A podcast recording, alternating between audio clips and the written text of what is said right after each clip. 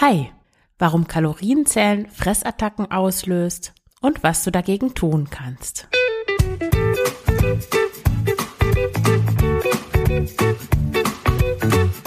Schlanke Gedanken, endlich frei von Heißhunger, Essdrang und Fressattacken. Ich bin Marion Schwenne und hier erfährst du, wie du deinen emotionalen Hunger stillst und Frieden mit dem Essen schließt. Herzlich willkommen zu dieser neuen Folge des Schlanke Gedanken Podcasts. Heute mit dem Thema Kalorienzählen und warum das nicht so eine optimale Methode ist, wenn du Gewicht verlieren, wenn du abnehmen möchtest. Aber bevor ich in die Folge einsteige, noch eine kleine Erinnerung. Ich arbeite ja gerade an dem Online-Kurs, an dem Schlanke Gedanken Online-Kurs, wo du lernen kannst, wie du Fressattacken vermeidest, wie du emotionales Essen auflöst, wie du Heißhunger langfristig reduzierst oder sogar gar los wirst, wie du deinen Essdrang verstehst, wie du insgesamt ja die Energie, die du hast, nicht ans Essen verschwendest, sondern an wirklich wichtige Dinge und ja, wie du nebenbei auch Gewicht verlierst, weil du, wenn du nicht mehr aus emotionalen Gründen isst, du natürlich automatisch weniger isst. Also wenn dich das interessiert, dann kannst du dich unverbindlich auf die Warteliste eintragen lassen. Den Link findest du in den Show Notes. Und wenn dir der Podcast gefällt, wenn er dir hilft, wenn du schon den ein oder anderen Impuls bekommen hast, mit deinem, ja, dein Essverhalten so zu ändern, dass es dir besser geht, dann kannst du mich unterstützen, indem du bei Buch 7 Bücher kaufst. Also wenn du Bücher kaufst, kannst du das einfach über meinen Affiliate-Link bei Buch 7 machen. Buch 7 ist ein nachhaltiger und sozialer Buchhandel. Der Versand innerhalb Deutschlands ist kostenfrei, die entstehen keine Mehrkosten.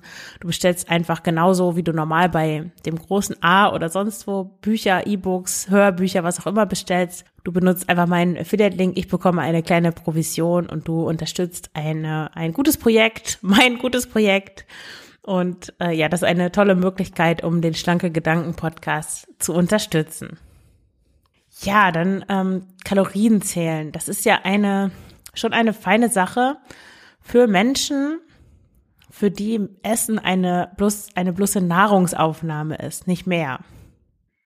Bei emotionalen EsserInnen hingegen kann Kalorien zur Kalorienzählen zur zwanghaften Beschäftigung mit Essen führen, zu Essanfällen und letzten Endes sogar auch zur Gewichtszunahme, also genau dem Gegenteil von dem, was du eigentlich erreichen möchtest, wenn du Kalorien zählst.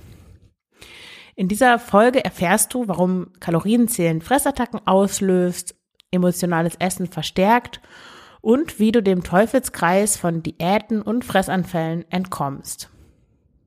Kalorien zählen, also ich kürze das ab, eigentlich heißt es natürlich Kilokalorien, aber das klingt so künstlich, deswegen sage ich einfach Kalorien, aber ich meine Kilokalorien, ist eine der beliebtesten und mathematisch auch sichersten Methoden, um abzunehmen. Scheinbar ist es so einfach. Du bestimmst einfach, wie viele Kalorien du täglich benötigst, um dein Gewicht zu halten. Dann entscheidest du, in welcher Zeit du abnehmen möchtest, legst dein Kaloriendefizit fest, dann lädst du dir eine schicke App auf dein Handy und trägst alles ein, was du so zu dir nimmst. Soweit, so gut. Die ersten Tage, vielleicht Wochen, läuft alles prima. Du wirst routinierter im Abschätzen von Portionsgrößen. Du kennst den Kaloriengehalt vieler Lebensmittel auswendig. Und auch dieses ähm, Eintragen der Daten in deine App geht immer schneller und ja, wird immer einfacher, so dass du eigentlich auch gar nicht viel Zeit dafür aufwenden musst. Und du nimmst natürlich auch ab. Dann passiert es aber, dass Kalorienzählen zu seltsamen Essgewohnheiten führt. Nach den ersten Erfolgen, du hast abgenommen, ein, zwei, drei Kilo, beginnen deine Gedanken immer mehr ums Essen zu kreisen.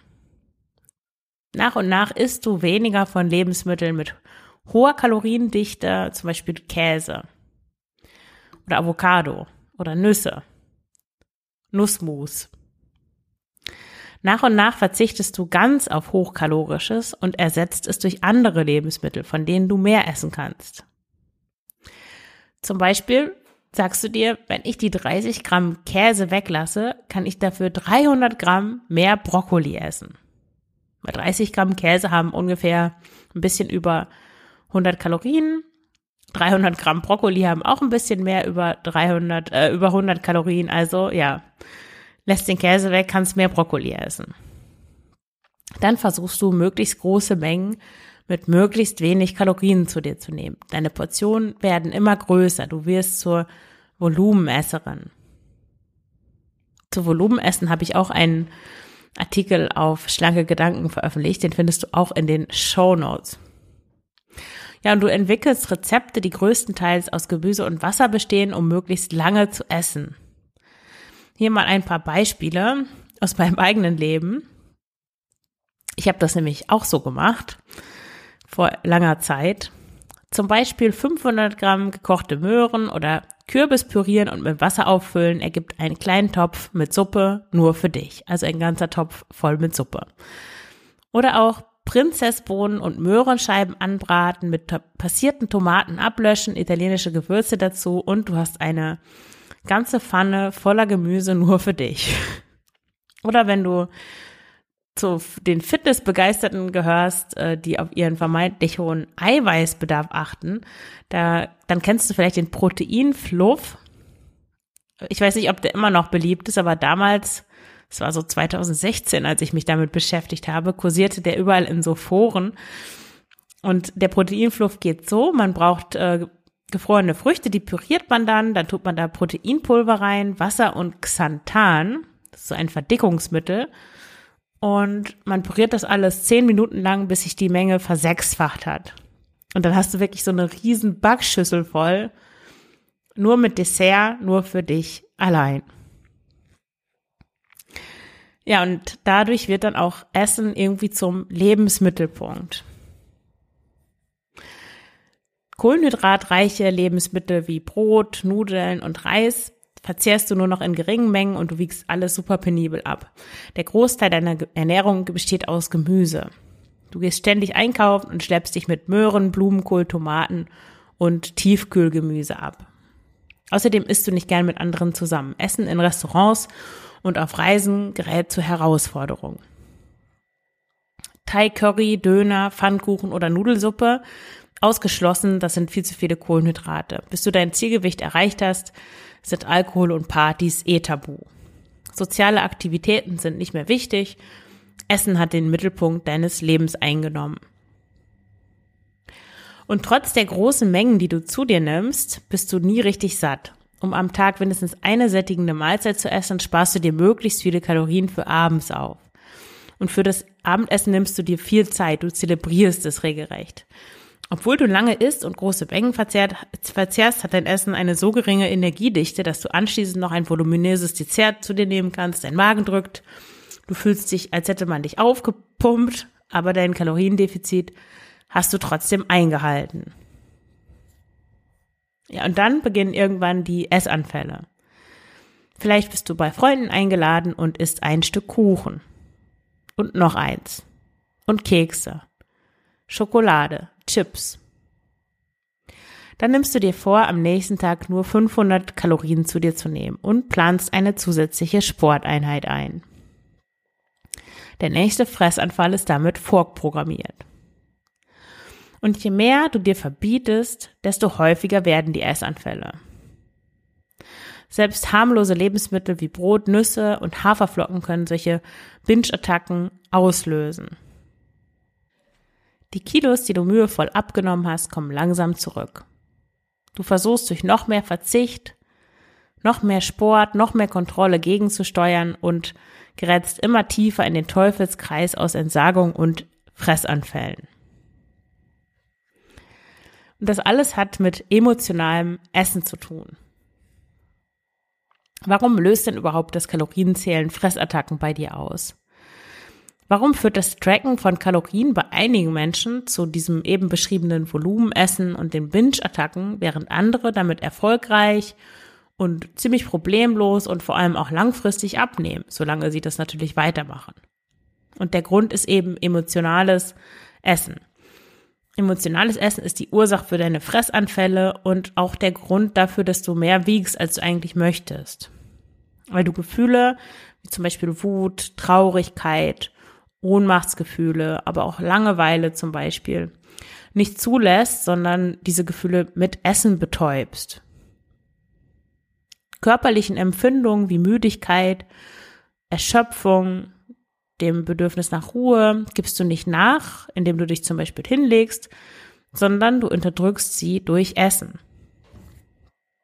Emotionales Essen bedeutet, dass du einen Teil deiner körperlichen und seelischen Empfindungen unterdrückst und isst, anstatt zu fühlen. Und es ist kein Zufall, dass emotionales Essen häufig bei empfindsamen und möglicherweise auch hochsensiblen Menschen auftritt. Vielleicht hast du schon als Kind gelernt, dass deine Umwelt negativ auf deine Empfindsamkeit reagiert oder deine Gefühle nicht ernst nimmt. Vielleicht gehörst du auch zu den Kindern, die zu hören bekommen haben, stell dich doch nicht so an, ist doch nicht so schlimm, was hast du denn jetzt schon wieder? Ja, das sind so typische Sätze, die sensible Kinder zu hören bekommen.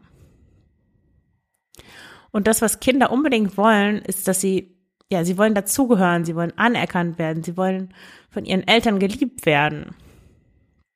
Und du lernst dann, dass du anerkannt wirst, wenn du stark bist, wenn du dich halt zusammenreißt, wenn du nicht auf alle Situationen sensibel, sensibel und mit starken Gefühlsausbrüchen reagierst. Und dann beginnst du deinen Gefühlen zu misstrauen und dich irgendwie von ihnen zu distanzieren. Du passt dich an und verbirgst deine Sensibilität. Es ist allerdings eine enorme Anstrengung, Gefühle zu unterdrücken, weil die Gefühle nicht weggehen. Die sind immer noch da und die wollen an die Oberfläche, die wollen rauskommen. Und um mit diesem Druck, das durch die unterdrückten Gefühle, der durch die unterdrückten Gefühle entsteht, damit zurechtzukommen, da, deswegen beginnst du zu essen, um den Druck abzulassen.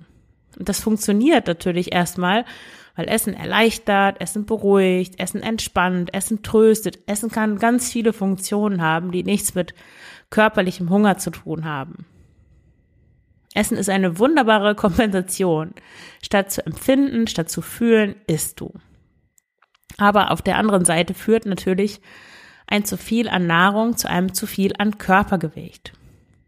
Und wenn du dann im jugendlichen oder im Erwachsenenalter versuchst abzunehmen, passiert Folgendes. Durch die Einschränkung deines Essens nimmst du dir den Kompensationsmechanismus, den du aufgebaut hast, um eben mit Stress, mit Frust und schwierigen Gefühlen umzugehen. Die Gefühle, die du normalerweise mit Essen kompensierst, sind ja immer noch da. Du hast nicht gelernt, damit umzugehen. Und unterdrückte Gefühle erzeugen den Essdrang, den du eine Weile kontrollieren kannst, der dann aber mit umso größerer Wucht an die Oberfläche drängt. Deswegen ist es auch für emotionale EsserInnen schwierig, einfach kleinere Mahlzeiten zu sich zu nehmen oder ganz auszulassen, weil sie dann mit ihren, Konf äh, mit ihren Emotionen konfrontiert sind. Für mich zum Beispiel war es jahrelang unmöglich, einfach nach Hause zu kommen, ohne sofort was zu essen. Nach einem langen Unitag oder Arbeitstag zu Hause anzukommen und ich gleich was zu essen, das war so, als wäre ein guter Freund, der jeden Tag auf mich wartet und mich treu empfängt, plötzlich nicht da. Das war so eine Leere, die mir direkt regelrecht den Hals zugeschnürt hat. Und wenn ich nach Hause gekommen bin, dann habe ich direkt angefangen mit dem Kochen egal ob ich Hunger hatte oder nicht. Und während ich gekocht habe, habe ich Möhren gegessen, rohe Möhren. Und das war je, nach, je nachdem, wie lange die, das Zubereiten des Essens gedauert hat, war das auch schon mal echt ein halbes Kilo rohe Möhren, das ich da vor der eigentlichen Mahlzeit gegessen habe. Ja, kannst du jetzt, kannst du abnehmen, obwohl du aus emotionalen Gründen isst? Dieses Gefühl, nie satt zu sein, nie satt zu werden, immer weiter essen zu können, das rührt von psychischen, nicht körperlichen Ursachen her. Es sind ignorierte Emotionen, unterdrückte Emotionen, die diese, dieses Unersättlichkeitsgefühl erzeugen. Und das ist der Grund, warum du als emotionale Esserin so seltsame Essgewohnheiten entwickelst und dieses, das Volumen deiner Mahlzeiten immer mehr zunimmt. Auch eine emotionale Esserin, die keine Diät macht, hat kein unbeschwertes Verhältnis zu Essen, sondern ja, vielleicht verbietet sie sich Kategorien von Lebensmitteln, wie zum Beispiel Süßigkeiten, Kekse oder Frittiertes. Oder sie plant ihr Essverhalten bei besonderen Gelegenheiten mm, und sie gleicht auch übermäßigen Verzehr durch Verzicht aus. Emotionale EsserInnen haben so typische Glaubenssätze wie ich brauche Schokolade nur anzusehen und ich nehme zu oder ich habe einen langen Stoff, langsamen Stoffwechsel oder meine Neigung zu Übergewicht ist genetisch bedingt. Wenn du auch diese Glaubenssätze hast, dann und sie loswerden möchtest, empfehle ich dir das sehr umstrittene Buch Fettlogik überwinden von Nadja Herrmann. Du hast sicher schon davon gehört. Es ist mit Vorsicht zu genießen. Wenn du zu emotionalem Essen neigst, dann darfst du das nicht, nicht nur dieses Buch lesen und denken, du könntest einfach so handeln wie ein Roboter. Das funktioniert nicht, weil, weil du auf deine Gefühle achten musst und daran arbeiten darfst, ja, Gefühle nicht mehr mit Essen zu, ähm, zu kompensieren oder auszuagieren. Aber für diese Glaubenssätze, so ich bin genetisch übergewichtig, in meiner Familie waren alle so dick, ich esse doch gar nichts und nehme trotzdem zu, dafür ist es schon eine sehr heilsame Lektüre. Und ja, der Versuch, das Essen durch Kalorienzählen einzuschränken oder weiter einzuschränken, führt zu Essanfallen, Essanfällen, weil dieser Zwang sich nicht nur auf das Essen, sondern auch auf die Gefühle bezieht, ähm, in Bezug auf die Gefühle ausgeübt wird. Die Folge ist ein Gegendruck auf Seiten der nicht bearbeiteten Gefühle und dieser kann wiederum nur durch Essen ausgelöst werden. Also es ist wirklich ein Teufelskreis. Und das heißt auch, dass emotionale EsserInnen niemals abnehmen können, wenn sie versuchen, allein über eine Restriktion der Nahrungsaufnahme, also durch eine klassische Diät, Kalorienzählen in dem Fall, abzunehmen. Weil selbst wenn du es schaffst, abzunehmen, dann bleibt der Grund für dein Übergewicht bestehen. Du darfst also an die Ursache für dein Übergewicht ran und das ist das emotionale Essen. Wie kannst du jetzt emotionales Essen überwinden, wirst du dich fragen. Stell dir mal vor, in deinem Dach, in deinem Haus ist ein Loch, sodass es, wenn es regnet, in dein Zimmer hinein regnet. Du kannst natürlich das Wasser jedes Mal aufwischen oder ja, besonders clever sein und einfach einen Eimer aufstellen, der das Wasser auffängt. Wenn du aber langfristig was ändern willst, dann musst du natürlich das Loch im Dach reparieren. Und so ist es auch hier. Mit kontrolliertem Essen und mit Kalorienzählen verhinderst du, dass dein Zimmer überschwemmt wird. Aber du verhinderst nicht, dass es weiterhin reinregnet und dass sich der Zustand von Decke und Fußboden im Laufe der Zeit verschlechtert. Nur wenn du am emotionalen Essen arbeitest, kannst du das Loch im Dach reparieren und deinen Frieden mit dem Essen schließen. Weil ja, emotionales Essen ist gelernt, es ist antrainiert. Und du kannst es dir aber wieder abtrainieren. Das erfordert viel Mühe, Geduld und auch die Bereitschaft, dich mit dir selbst auseinanderzusetzen. Ja, und wenn du das lernen möchtest, wie du dir emotionales Essen wieder abtrainierst, wie du, wenn du Gefühle hast, die du nicht haben willst, wenn du lernen möchtest, damit umzugehen und nicht zu Essen zu greifen, obwohl du gar keinen Hunger hast, wenn du dein Essverhalten wieder unter Kontrolle bringen möchtest, wenn du wieder selbstbestimmt essen möchtest und gleichzeitig nicht zu viele Gedanken an Essen verschwenden möchtest und einfach ohne viel Aufwand ähm, dein Wohlfühlgewicht erreichen möchtest und das auch halten möchtest, dann trage dich auf die unverbindliche Warteliste für den Schlanke Gedanken Online-Kurs an oder trage dich ein, besser gesagt. Und ja, der Kurs wird so im September, denke ich, online gehen. Dann sage ich dir vorher Bescheid, wenn du auf dieser Warteliste stehst. Mittlerweile esse ich nicht mehr, wenn ich nach Hause komme. Ich leg mich erstmal hin, lass den Tag an mir vorbeiziehen und spüre dann so direkt, wie die Anspannung entweicht. Meistens zumindest. Und ich habe auch gelernt, in mich hineinzuspüren.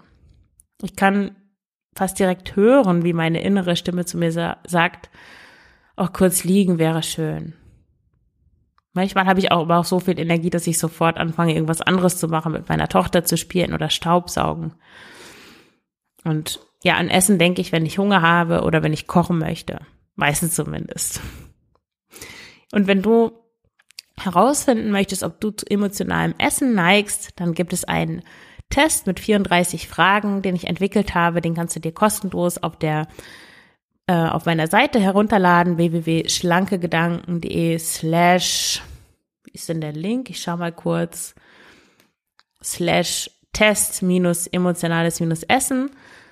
Ähm, den Link findest du auch in den Show Notes und den kannst du dir herunterladen und da kannst du ankreuzen und dann bekommst du eine Auswertung. Und das sorgt, glaube ich, schon mal für, für mehr Klarheit, was eigentlich mit dir los ist, weil viele Leute wissen ja auch einfach gar nicht, was da eigentlich passiert, wenn sie essen, obwohl sie nicht essen wollen. Und den Eindruck haben, ja, ich kann mich einfach nicht zusammenreißen, was ist denn da los? Und ja, dafür, da hilft schon mal dieser Test, seine erste Klarheit zu bekommen, damit du dann weißt, welche Schritte du danach gehen kannst, um dieses Problem, dieses doch sehr lästige, belastende Problem loszuwerden. Dann danke ich dir fürs Zuhören. Alles Gute und bis nächste Woche. Deine Marion.